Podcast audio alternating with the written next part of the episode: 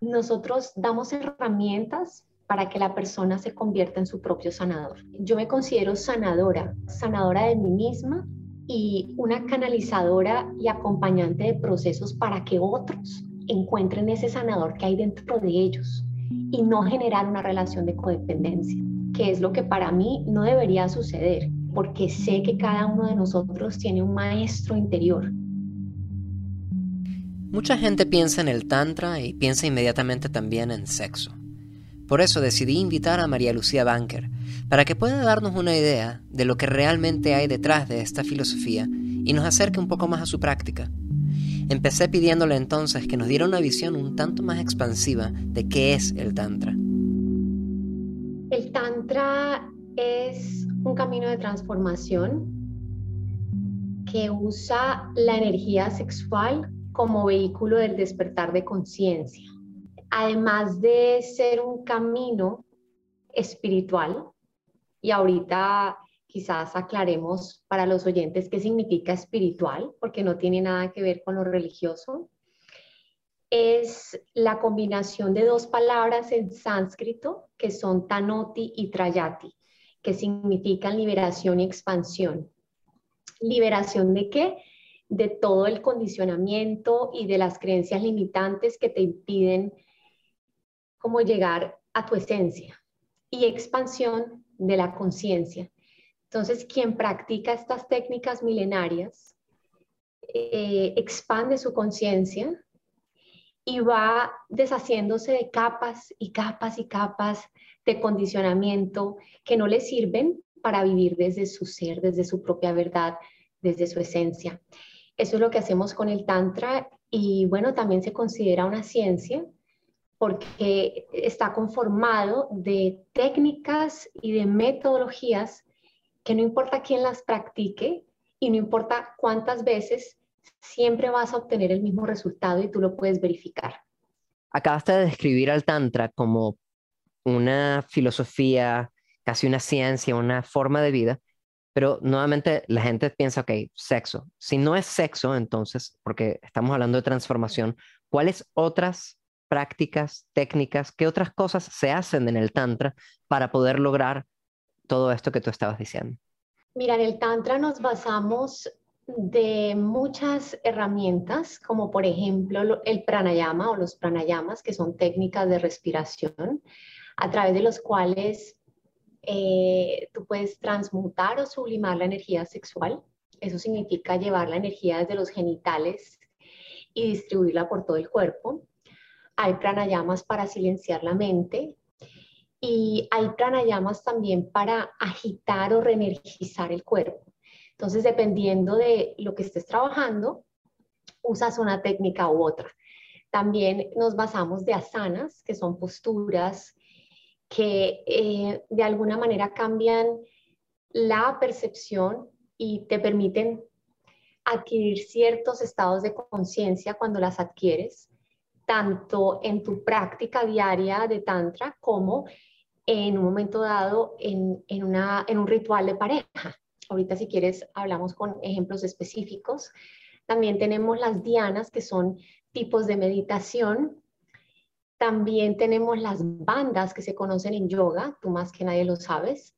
Eh, y usamos eh, mula banda, eh, eh, la banda de la, de la, del diafragma y de la garganta lo usamos en, situaciones bien específicas para poder mantener más energía en el cuerpo y también nos basamos de rituales. O sea que la mezcla de todo esto conforma una línea que se llama Tantra Yoga, ¿sí? Y tú puedes eh, practicar Tantra Yoga de manera diaria sin tener que involucrar una relación sexual o una pareja, por ejemplo.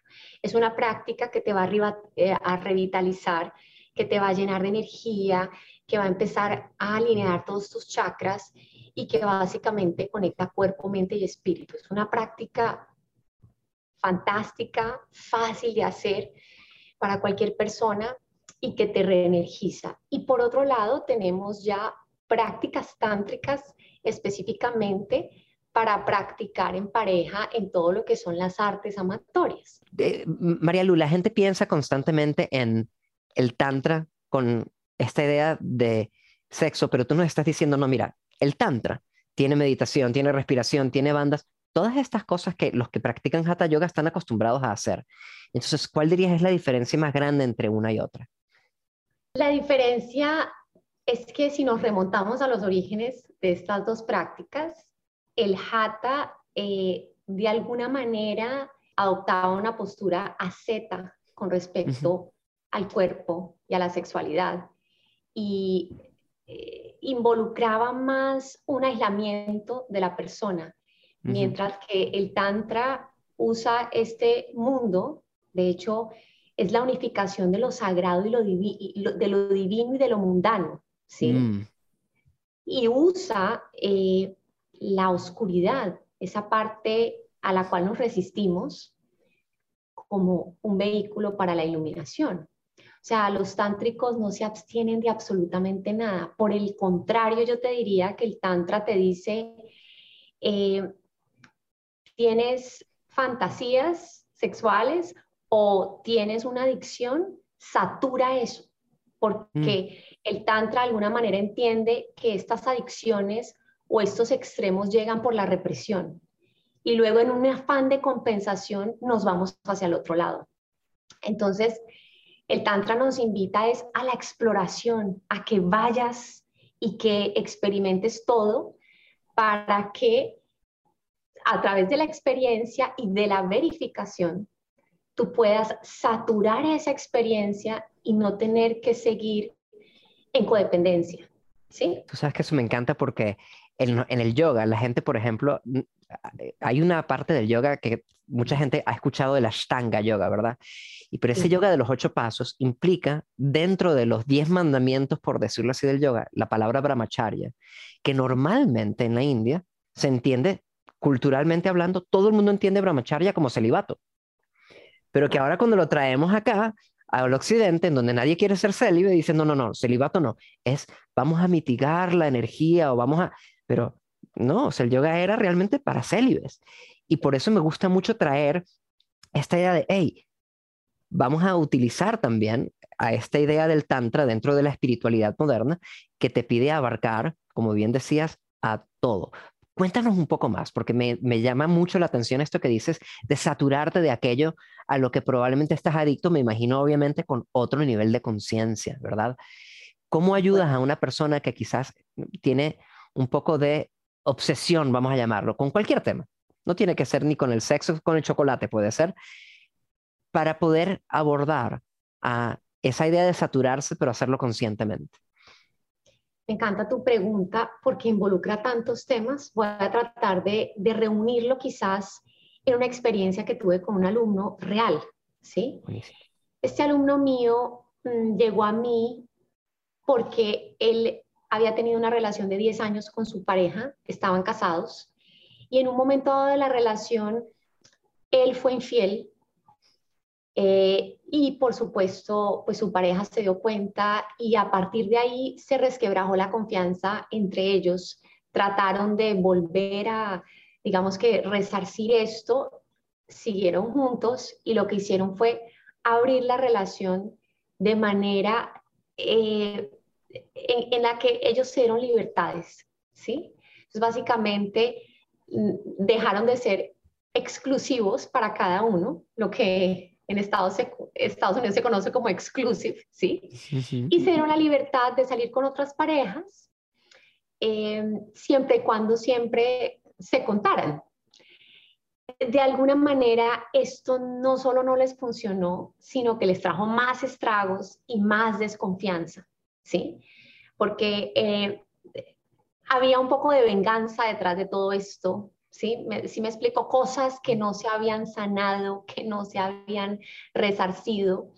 Y finalmente eh, esa pareja termina y él se queda eh, muy vacío y en ese vacío empieza a salir con personas, pero a sentirse muy mal. Entonces él llega a una consulta conmigo y revisando su historia empezamos a darnos cuenta de que fue educado en un ambiente en donde se le restringía su sexualidad de muchas maneras y etapas que debió haber quemado, quizás en una adolescencia o en una etapa adulta pero temprana, no lo había hecho. Entonces, dependiendo de ese contexto, eh, yo lo invité a él a que dejara de reprimirse y a que dejara de castigarse, porque finalmente eso lo iba a él a perseguir toda su vida, ¿sí? Entonces yo lo que le invité fue a que explorara todas esas relaciones que él estaba anhelando y que no se había permitido eh, para que se fuera leal a sí mismo, porque en la medida que uno se es leal a sí mismo y sigue lo que necesita en ese momento, va a poder serle leal a otro. Pero por supuesto que esto, como dices tú, tenía un condicionamiento importante, una, no un condicionamiento, yo diría que una característica, una condición importante, y es que él pudiera tener una herramienta que vimos con él que se llama el testigo presente, eh, que muchos la llaman el mindfulness, ¿sí? Para nosotros en el Tantra es como la columna vertebral de la conciencia, de poder darte cuenta de lo que estás haciendo, de tus patrones, sin juzgar. Porque el testigo presente no juzga. ¿Qué es el testigo presente? Es como un escribano, es que está al lado tuyo viendo los actos de tu vida eh, sin identificarse con ellos y que te va pasando reporte y te va diciendo cuando estuviste en el tráfico se te fueron las luces y le gritaste al señor del camión que se te atravesó. Eso fue lo que pasó. Y tú empiezas a recibir feedback de este escribano desapasionadamente. ¿Con qué objetivo? Con el objetivo de observar y darte cuenta. ¿sí? Y ahí cuando nosotros tomamos la experiencia, o sea, yo le dije a él, métete, o sea, en el lodo de esa situación. Y al mismo tiempo observa sin juzgar. Porque ¿qué pasa cuando nos juzgamos? Nos llevamos a la culpa, nos llevamos al remordimiento y no podemos tener una observación clara y desapasionada de lo que está pasando. Él empezó a hacer todo esto. Obviamente también seguía yendo a clases de Tantra Yoga y a consultas. Entonces no era como una cosa ahí desenfrenada, ¿no? En lo que escámonos sin conciencia, sino voy a saturar mis sentidos, voy a saturar esta experiencia y voy a ver qué pasa. Todo ese tiempo yo le estuve acompañando y tenía, empezó a tener una vida loquísima de, de muchos encuentros sexuales hasta que él, yo siento que se encontró, saturó eso y dijo, ya no quiero más de esto, ¿sabes? O sea, aquí no hay nada, pero eso lo tienes que saturar para que, como dice Osho, el gran maestro tántrico, Osho decía, eh, satúrate para que puedas trascender esa experiencia, ¿sí? Cuando él se saturó de eso, después de dos años dijo, yo ya no quiero más esto, ya, ya viví lo que tenía que vivir, ahí no hay nada, ahí no encontré nada, ¿sabes? Ahí no encontré nada, ahí lo único que encontré fue más vacío y me doy cuenta que no lo necesito, ¿sí? Y a partir de un acto consciente, él mismo decide en qué tiempo ya se satura y luego, fíjate, atrae una pareja maravillosa Hoy en día están casados y tienen una bebé. Eh, y a este hombre eso le cambió la vida, pero fue un acto consciente. Entonces yo pienso que aquí la diferencia es cómo te entregas tú a una situación y cómo la exploras. Porque si tú vas a hacer todo, todo eso, te puedes entrar en una locura y en una demencia y, te puede atrapar el ego. Y te puedes quedar ahí. ¿sí? Y, Pero fíjate, eh, él tenía sus prácticas, él tenía una práctica como... Ajá. Exactamente. Lo lindo es que él continuó paralelamente haciendo sus prácticas. Y yo le decía, haz tu práctica, porque estas prácticas, Mijael, lo que para mí es más maravilloso es que van abriendo llaves en tu cuerpo. Sí, esas llaves que nos conectan con la fuente, a la cual todos tenemos acceso y yo siempre lo describo como una conexión a Internet donde tú descargas archivos de información. Entonces tú cuando empiezas a meditar, cuando empiezas a mover tu energía, cuando tus chakras empiezan a abrir, tú empiezas a ver, pero no con estos ojos, a ver con este ojo, que es el ojo de la intuición, que va mucho más allá de lo evidente y de, las, de, de lo que tus sentidos te muestran. Es una es una percepción y es una visión que va más allá y que te da una claridad meridiana de qué hacer porque ya ves todo de un momento a otro claro, ¿sí? Eh, ya dejas de tener como nubarrones y esta cantidad de cosas porque nuestro ego es muy hábil y tu ego te puede hacer ver cosas que no existen, ¿sí? Eh, pero este ojo de acá cuando se abre y se ilumina, realmente te muestra la verdad eh, muchas veces no queremos ver la verdad. Eh, pero cuando tú empiezas a conectarte con estas prácticas, insisto, se empiezan a abrir todas estas llaves y empiezas a invocar algo que yo llamo la automaestría, que es para mí lo más importante. Nosotros en el Tantra y también en el Tao, eh, ahorita te hablo un poquito más del Tao si quieres, porque son, son filosofías de vida también un poco diferentes, pero se unen en el manejo de, eh, la energía sexual. Nosotros damos herramientas para que la persona se convierta en su propio sanador. ¿sí? Eh, yo me considero sanadora,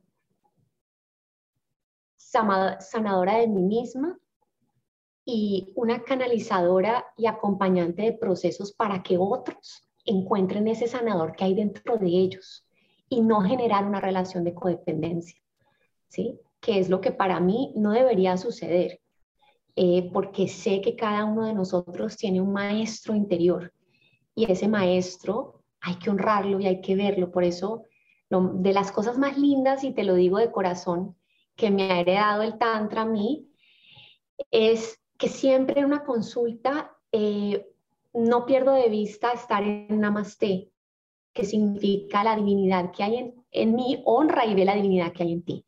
¿Sí? Es ver esa, eh, que, que el otro ser que está enfrente mío también es una extensión divina y que puede tener un problema o una confusión o puede estar eh, en un momento de adversidad o puede estar ciego, ¿sí? Pero dentro de él existe la chispa divina, ¿sí? Y, cuando tú abordas hacia una persona, no la abordas como un paciente, ¿sí? Que el mismo nombre paciente lo pone en modo pasivo, sino que lo abordas como una persona que está recurriendo a ti para que simplemente sea guiado en algo que tú de pronto viste antes que él. Pero, pero no es eh, desde una postura de, Digamos que pienso a veces que cuando nosotros adoptamos una postura definitiva frente a alguien, eh, la fijamos más en esa condición de víctima o de, o de no encontrar una solución, ¿sí? No sé si me estoy haciendo entender, pero, pero es de las cosas más bellas que me ha regalado a mí el Tantra y es siempre, siempre, siempre, a pesar de cualquier cosa, porque además en talleres siempre habrá lo que llamamos un pinche tirano, alguien que viene a cuestionar, alguien que viene a, ¿no? Eh, siempre, siempre a pesar de la personalidad y del ego o de los egos involucrados, prevalecer, ver la divinidad en otro.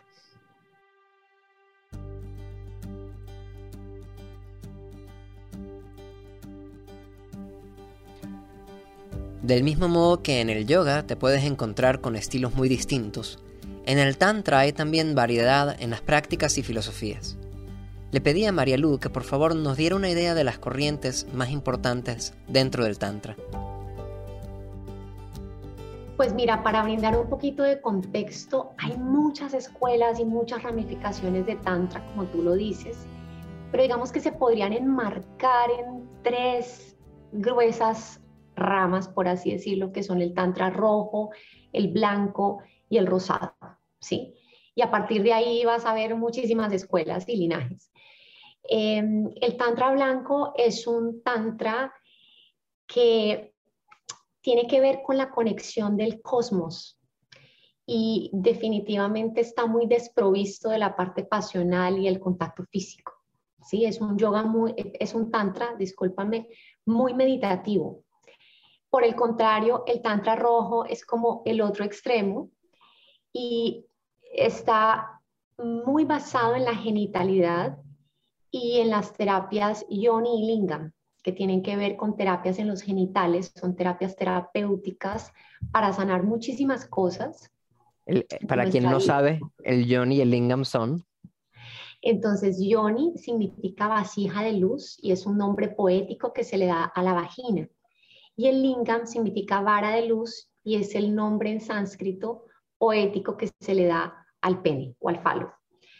Entonces, existen estos masajes y yo diría que el tantra rojo es muy hedonista, ¿sí? Mm. Apela a toda la parte de los sentidos.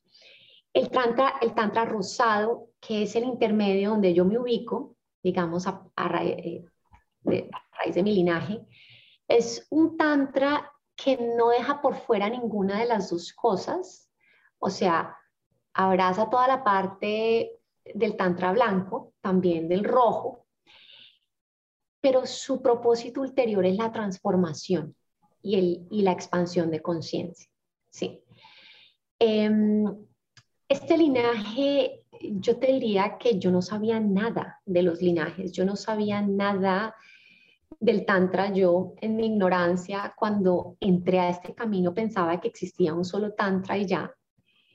Em, y también cuando yo descubro esto y me aventuro a explorar como un estudiante eh, todas estas técnicas, eh, me di cuenta a partir de la verificación de los resultados tan maravillosos que empezaron a surtir en mi vida, porque además siempre he sido una exploradora de todos estos temas que ni te imaginas. O sea, yo desde, desde los 13 años hacía Reiki por mi mamá. Hice Reiki 1, 2 y 3 y estaba en escuela de amor y alquimia y magia con Gerardo Schmedling, un, un, gran maestro en Colombia. Entonces siempre he estado en estos temas, pero realmente nunca había encontrado algo que me diera tanta, tantos resultados de manera tan rápida. Y eh, entonces em, empecé con esa curiosidad y yo digo que ya la misión mía se me reveló y hoy en día, después de conocer todas estas escuelas y ramificaciones, te digo que este era el sitio donde yo tenía que estar porque va completamente en alineación y en sincronía con lo que profundamente pienso. Em, este es un tantra que viene de un gurú que se llama Babaji Nagraj. Em, que significa el patrón de las serpientes. Este hombre que vivió en 1800 nos dejó el legado de la crilla, la crilla viene de él, y de la respiración cobra. Entonces yo me inicié en este linaje que es muy ancestral, donde anteriormente se pasaba de maestro a discípulo y para que se le otorgara toda esta información al discípulo, él tenía que prepararse por 10 años. Luego esta información llega a Occidente y llega a una escuela que se llama Ipsalo en California, que es la escuela con la que yo me formo. Y esta escuela eh, trae eh, todo el, linaje de, de Babaji y em, con este linaje pues está el linaje del Tantra Kriya Yoga. ¿Cómo, cómo se ve una práctica de estas? Eh, tú comienzas activando el cuerpo de muchas maneras. Eh, hay varias técnicas para eso, pero también lo puedes hacer bailando o lo puedes hacer ejercitando el cuerpo normalmente. Después eh, hacemos una técnica de respiración para silenciar la mente. En esta fórmula después lo que hacemos es activar nuestra energía sexual con unas técnicas específicas que se llaman activadores sexuales. Para eso ni siquiera tienes que estar desnudo o tienes que estimularte sexualmente. Eh, son técnicas que estimulan los músculos PC, donde se irradia la energía sexual. Después de esta técnica, eh, transmutamos esa energía sexual a través de un pranayama. Y Pequeño paréntesis, disculpa para aquellos que no sepan, PC se refiere a pubocoxigio, o sea, los músculos que en Latinoamérica conocemos como los del Nies. Así es. El, los músculos púbico oxígeno, que, es, que en, en, en, Occidente se conocen mucho los ejercicios de Kegel. Eh, nosotros no usamos las bolitas de Kegel porque son plásticas. Eh, nosotros acudimos a los huevos Johnny, que son, unos, unas piedras semipreciosas en forma de huevo con diferentes tamaños para eh, fortalecer estos músculos. Que son en el caso de las mujeres. En el caso de las mujeres, sí. En los hombres no, porque de hecho hace poquito me preguntaron que si los hombres también podían y no. Sí. Bueno, me puedo imaginar a que en algún modo podrían, ahorita que me pongo a pensarlo, pero el efecto sería muy distinto. Sí, sí, sí, sí. Con ellos ah, se hace más estimulación de un punto que los taoístas llaman el punto del millón de dólares, que es la próstata. Y esa estimulación se hace de manera externa o interna. Siempre en el yoga, como los canales del Ida y del Pingala, que son el masculino y el femenino, vienen como de lado a lado, y las prácticas esotéricas sexuales del yoga me parecían confusas. Me decía, bueno, pero ¿por dónde tengo que mover la energía? ¿Por el canal derecho y el izquierdo? En algunos diagramas tú veías que el canal masculino empezaba de repente en, la fosa nasal derecha, pero luego iba cruzando de un lado al otro.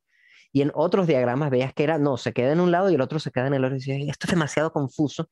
Y me encontré con un libro de Mantak Chia, que fue muy famoso en el occidente, que se llama El hombre multiorgásmico. Digo, ah, bueno, ya va, esta órbita macrocósmica del que me están hablando tiene mucho más sentido, es mucho más simple, es adelante y atrás, tiene un lugar muy específico en la forma en que se mueve, o sea, todo para mí tenía sentido. Bueno, es la misma energía, seguramente Kundalini, la energía sexual, la energía femenina, estoy moviéndole de un modo muy similar. Hay, un, hay como una integración, una, eh, se nota obviamente que están hablando de cosas muy parecidas, pero usan metodologías un tanto distintas. ¿Cómo lo abordaste tú y, qué has aprendido y, cómo utilizas estos dos mundos que son tan parecidos? Sí, Mijael, es muy interesante eso que dices porque también nos valemos mucho de la visualización en el Tantra para seguir el recorrido de la energía. Entonces, por supuesto, lo que tú dices, hay veces que estas prácticas eh, usan la mente para batir la mente. Es decir, damos muchas instrucciones al mismo tiempo para mantener a la mente eh, ahí, en el momento presente, ¿sí? Em, entonces, una de las cosas que yo hice muy desde el principio de manera consciente fue soltar un poco esto de que si es por aquí, por acá, por acá, sí, porque entonces uno decía, bueno, pues o pongo la lengua en el paladar, o respiro y exhalo por la nariz y luego por la otra, o me visualizo, pues, o sea, no, ¿sí? Entonces, simplemente como que solté, es, como para mí entender el concepto macro de, ok, ¿hacia dónde debe ir la energía? Hacia arriba, ¿sí? Y soltar un poco, ¿no? Porque si no, uno se pues mentalmente se puede, puede resultar siendo muy, muy demasiada información al mismo tiempo. Em, entonces eso es lo que yo he ido practicando de esa manera y, y sin, conectándome más con la sensación del cuerpo, ¿sí? con la sensación de la energía. ¿sí? Em, y eh, en cuanto a tu pregunta de cómo unir estos dos mundos, yo pienso que son muy complementarios. Por ejemplo, en mi escuela no se usan los huevos Johnny, ¿sí? Y es como, no necesitas huevos Johnny, ¿sí? Pero resulta que como yo soy una exploradora de la vida, entonces a mí me llamaban estos huevos, ¿sí? Yo ya intuitivamente sigo lo que mi intuición me dice. Yo dije, aquí hay algo, aquí hay poder, aquí hay algo, algo que me llama. Y empecé a practicar con estos huevos y wow, son fabulosos, ¿sí? Entonces yo empecé a integrar cosas en mi metodología que inclusive te digo, vienen de la, del esoterismo occidental, hay elementos eh, junguianos, hay elementos taoístas, hay elementos y estoy extrayendo de cada cosa que me ha servido y que siento que no está en contraposición, con, contraposición, sino que por el contrario se complementa. Em, yo lo que no hago es mezclar técnicas al mismo tiempo, ¿sí? Entonces, si por ejemplo estoy respirando la cobra de Babaji, pues respiro la cobra de Babaji y mantengo la pureza del método. ¿Sí? Si quiero respirar la órbita microcósmica, entonces respiro la, la órbita microcósmica de Mantak Chia. Hay, lo único que, digámoslo así, yo cuido en esta, en esta mezcla es uno, la pureza del método, como te decía, y dos, entender muy bien cuál es el propósito de cada práctica, porque hay unas prácticas que llevan la energía hacia adentro y hay otras prácticas que la llevan hacia afuera. Entonces, si yo estoy haciendo una práctica que, lleva la energía hacia adentro y después mezclo una que me lleva para afuera, entonces no voy a tener eh, consistencia y no voy a tener el, el resultado deseado, ¿sí? Entonces yo pienso que aquí hay mucho de involucrar criterio, de entender para qué estás haciendo cada cosa, ¿sí? No simplemente memorizar, memorizar formulitas, sino para qué, por qué, esto que genera, eh, esto lo da mucho la curiosidad, ¿sí? entender por qué estoy haciendo esto. Y ahí lo puedes complementar. Hay un aspecto dentro de todo esto que tiene que ver, sí, con la energía femenina yendo hacia lo masculino, pero que en el daoísmo yo lo veo siempre un poco más, em, vamos a llamarlo más simple, porque trabaja un poco más con esta idea de masculino y femenino sin la parte de devoción. En el Tantra, que tiene mucho que ver con la cultura de la India, hay un aspecto enorme que tiene que ver con devoción y no solamente con el balance de energía masculina y femenina, sino específicamente con la deidad de Shiva y de Shakti, que no tiene que ver con ahora tienes que volverte un politeísta y creer en dioses y diosas, sino en tú realmente como convertirte en el dios y tu consorte en la diosa o si, es una eh, relación homosexual, seguramente hay una manera también como de balancear esta energía, pero con este carácter espiritual háblanos por favor un poco acerca de esa devoción y de, y de qué modo ayuda a la persona. Es increíble esa palabra que acabas de mencionar. Yo me descubrí literalmente ejerciendo devoción a través del Tantra sin saber mm. existía. O sea, es como eh, me, me, enamoré tanto de, de, este camino que empecé a ser devota de él, a estar entregada realmente a, a, a, esa misión. Pero ese sentido de devoción que tú mencionas, em, yo pienso que tiene que ver mucho con el uso del ritual en el Tantra. El ritual es un aspecto fundamental y yo diría que en el ritual, si no te conectas con la fuente. El ritual es una manera de abrir un portal, ¿sí? Hacia, hacia una dimensión que es lo espiritual. Y en el Tantra usamos rituales para todo, ¿sí?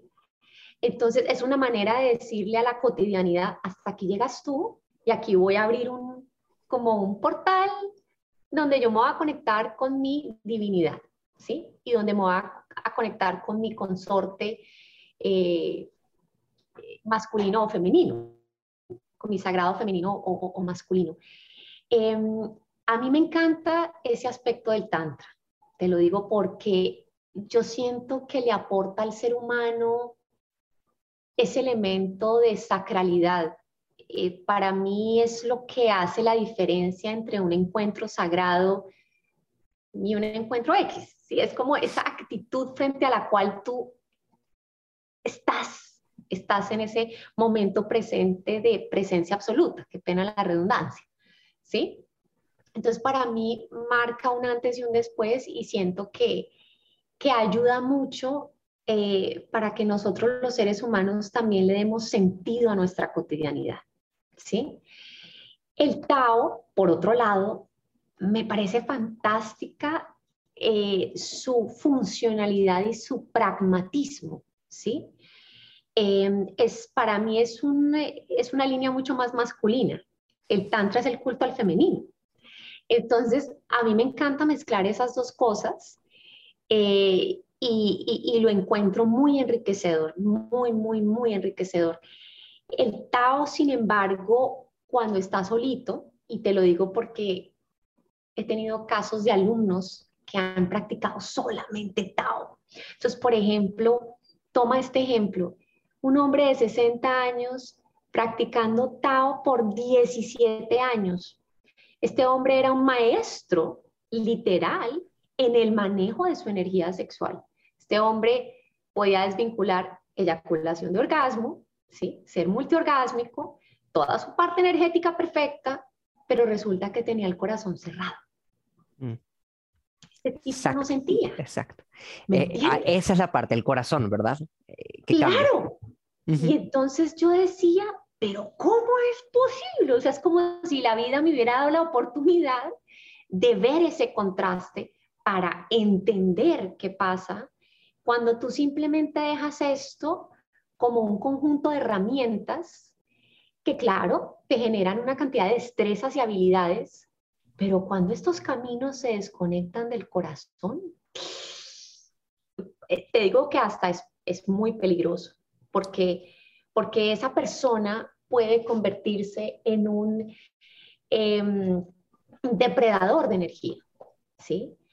Em, y empieza a, pueden succionar energía de relaciones sexuales porque saben cómo hacerlo. Y de nutrirse de la, de la energía de otro, eso existe, es real y lo hacen. Entonces, eh, cualquier camino, llámese tan tratado, jata, lo que sea, para mí al final, si está desconectado de este centro que es el amor y el corazón, te puede llevar hacia el otro extremo, que es la perdición o la autodestrucción. ¿Sí? Me, me encanta lo que estás diciendo porque es tan importante reconocer que todas estas herramientas, por más espirituales que sean, y son espirituales, necesitan estar basadas en el amor o de lo contrario, por más espiritual que sean, pueden usarse para mal. Estoy completamente de acuerdo contigo y sabes que inclusive te diría que son armas de doble filo. Porque es, este tipo de cosas, tú sabes que abre grandes llaves. El que tiene la información tiene el poder. Y si tú empiezas a emplear todas estas herramientas sin conciencia y sin amor, mejor dicho, entra algo que es tremendamente difícil de combatir que se llama ego espiritual. Y también lo he visto y también tuve que verlo en, eh, en alguien que, que comenzó formación conmigo, pero que comenzó antes, ¿sí? Y pude ver a través de ese ejemplo de vida qué podía pasar cuando el ego espiritual sube y uno pierde el norte. ¿A qué te refieres? Háblanos un poco más acerca de qué, cómo, cómo definirías o describirías ese ego espiritual. El, el, ego espiritual para mí es el más peligroso que hay porque esa persona ya tiene mucha sabiduría en su interior, ¿me entiendes? Ya no es conocimiento, es sabiduría, ¿sí? Porque es que el conocimiento está en los libros y el conocimiento lo puede tener un PhD, un físico cuántico, lo que sea, pero eso no es sabiduría. Sabiduría es una persona que ha verificado la información y que ha entrado en comprensión. Y tú dices, ¿cómo es posible que esta persona tenga ese nivel de sabiduría y esté con este ego? Y es como, wow, eso realmente me impactó mucho, porque yo pensé cuando yo comencé este camino, que por el solo hecho de conectarte con esta devoción, por el solo hecho de conectarte con este camino, eh, la sabiduría de alguna manera te iba a mantener a salvo. Es como, estás conectado con Dios y entonces todo está bien. Y no, frente a mis ojos también tuve que ver que esa persona que tenía sabiduría, esa persona que tenía la información, esa persona que había hecho muchos cambios en su vida a raíz de esta información, se le subió el ego espiritual y después esto le empezó a enseguecer. A enseguecer hacia su propia maestra, hacia su propia mentora, eh, y creo que fue un gran ejemplo de vida para mí y hoy lo agradezco. Fue duro para mí porque esta persona yo la consideraba como, como una hermana, pero hoy siento que eso tenía que suceder para siempre, siempre, siempre llevar en mi corazón esto de la humildad, ¿no?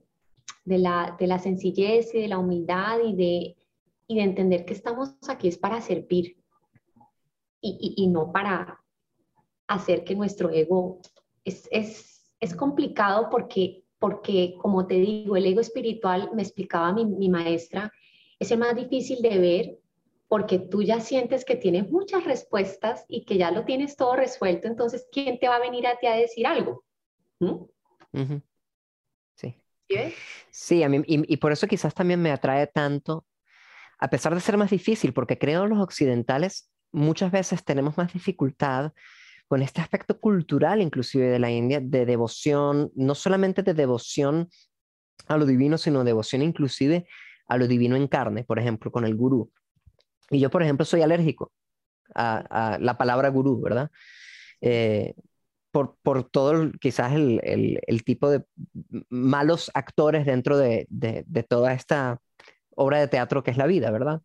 Y mm, aún así, el tantra me llama mucho la atención porque te, te pide, te exige realmente devoción a tu pareja como si fuese Dios en carne enfrente de ti. Y es como baja la cabeza, abrázalo y quiérelo, pero realmente con ese nivel de, de, enaltecer, ¿verdad? Y, y, es lo que exige también entonces, es un nivel de humildad y de agachar la cabeza y de servir que no es fácil de lograr, pero que cuando se logra es cuando uno logra sublimarse realmente. Estoy totalmente de acuerdo conmigo, contigo y quiero decirte que eso que acabas de decir a mí me redimensionó toda la imagen del amor, me redimensionó toda la imagen de lo que alguna vez consideré que debería ser pareja, ¿sabes? Eh, ¿Cuándo te diste cuenta de eso? Dame, dame, una idea, porque eh, seguramente hubo algún momento en donde algo así pasó. Sí, sí, digamos que yo empecé a relacionarme con mi pareja de una manera diferente. Yo empecé realmente a vivir en carne propia lo que tú estás diciendo, eh, lo, lo voy a bajar a este concepto y es a verlo como una prolongación mía. ¿Sí? Dejé de verlo como una persona que está allá afuera, ¿sí? Y entonces cada cosa que yo le iba a decir, se lo estaba diciendo con el nivel de conciencia de alguien que quiere escuchar esto con amor por muy difícil que sea, ¿sí? Para no herirlo, porque además empecé a sentir que cuando lo hería, me hería más a mí, ¿sí? Em, y esto hizo que mi, mi relación fuera completamente diferente y era muy consciente de lo que hablaba, muy consciente de lo que decía, muy consciente de las decisiones que tomaba, de, nuestros, de nuestras conversaciones, o sea, realmente era una mujer presente. Entonces, eso para mí cambió diametralmente opuesto mis relaciones. Como que antes es lo que salga o, podía venir de un momento de reactividad, ¿sí? Y, y no, yo lo honraba como una extensión mía. Y ahí cambió todo, cambió todo, todo, todo, todo. Y ahí cambiaron mis relaciones de pareja, ¿sí? Mm. Porque es eso que tú dices, al final del día, cuando yo veo una prolongación mía en el otro, estoy viviendo en esa unidad, en, en, unidades, somos lo mismo, ¿sí? ¿Y cómo ayudas a una persona que no está en este momento en pareja a través del Tantra para poder percibir o tener una experiencia de eso? Para mí esto es un proceso de autodescubrimiento. Yo le diría a esa persona que no me crea nada, y que lo verifique, pero que se abra la mente para realmente experimentar la vida desde otro lugar. Y la única manera de hacerlo es experimentándolo, ¿sabes? Porque yo me puedo quedar aquí sentada hablando horas y horas y tú también, pero si esa persona no entra de lleno, de hecho, uno de los, para mí, de las características inherentes al Tantra es la experimentación, ¿sí? Y, esa persona lo va a poder verificar con prácticas tántricas, con prácticas de meditación, con prácticas de conciencia plena, con prácticas que van a despertar sus sentidos. En el Tantra, además de despertar todos los sentidos, también los saturamos para trascenderlos, ¿sí? Por eso llega un momento en que para el tántrico el sexo es lo menos importante, fíjate, curiosamente hablando. Es, curioso esto que estamos hablando, porque es una paradoja y yo pienso que las verdades más grandes del universo encierran una paradoja, ¿sí? Eh, llega un momento en que la sexualidad, yo no estoy diciendo que la sexualidad no sea importante, estoy diciendo que eso pierde la dimensión que tenía antes, ¿sí? En tu vida. Trasciendes ciertas cosas y ya se vuelve más un tema de conexión, ¿sí? Eh, entonces, eh, tu conciencia cambia, tu conciencia cambia, pero es un proceso, eh, sin embargo, a pesar de que es un proceso largo, para poder ir revelando todas esas capas de la cebolla de cosas, de condicionamientos que nos llenaron y que no, que no somos nosotros y que creemos que somos nosotros. las personas pueden encontrar beneficios inmediatos después de la primera clase. O sea, esto, tú lo sientes, tú lo sientes en tu energía, tú lo sientes en tu, en tu forma de, de percibir la vida. Eh, son, son muchas cosas tangibles las que, las que te da el Tantra de inmediato y hay otras que requieren tiempo. Habías hablado acerca de esta forma de hacer rituales para abrir portales, ¿verdad? ¿Por qué no le das, por favor, a los que están escuchando en este momento un par de ejemplos de cosas simples que pueden hacer dentro de su vida que no necesariamente tengan que ver con el aspecto sexual, para ofrecerles un poco de esa trascendencia a través de rituales. Me encanta, mira, un ritual que para mí ha sido fantástico es el ritual de la mañana. Sí, es cuando por primera vez abro mis ojos y empiezo mi día con gratitud, ¿sí? Y en conexión. Em, eso empieza a generar una onda energética en, tu día impresionante. Entonces, me conecto con la gratitud. Em, muchas veces saco mi diario y comienzo a hacer una enumeración de aquellas cosas por las cuales me siento realmente agradecida. Eso me ha ayudado a tener perspectiva. Mm, en esa hora también a veces leo, leo algo que me aporte, leo algo que me, de alguna manera ponga a mi mente en una perspectiva de, de, apertura, ¿sí? y después de eso hago mi práctica. Esto, por supuesto, las personas que me están escuchando no lo pueden hacer, pero puedes hacer todo lo demás. Y cierro este ritual con un baño en donde al final esto lo puede practicar cualquier persona que nos esté escuchando y va a sentir un, un, choque impresionante que lo que va a hacer es eh, disparar tu sistema inmunológico y es alternar calor y frío, calor y frío. Dos o tres minutos de agua caliente en tu cuerpo, lo más que puedas aguantar, después frío, lo más que puedas aguantar. Lo haces por tres veces y esto mejor dicho, vas a sentir toda la, energía y toda la sangre circulando por tu cuerpo y vas a quedar como nuevo. Esto em, es hidroterapia y ayuda muchísimo para quedar como alerta y presente en el día. Me encanta ese ritual de la mañana. Otro ritual que recomiendo muchísimo es que salgas a un parque o que salgas a la playa o que salgas a donde sea que tengas acceso de tierra te quites los zapatos y practiques el grounding o el earthing y te pongas en contacto con la tierra. Recordemos que la tierra está cargada de iones negativos y cuando estás usando zapatos de caucho que aíslan ese contacto, solamente te cargas de polo positivo. Y entonces ahí empiezan los desbalances en tu vida. Si le puedes dedicar 30 minutos a caminar descalzo en un parque, en contacto con la tierra, te aseguro que te va a cambiar el día, va, a empezar a cambiar tu día.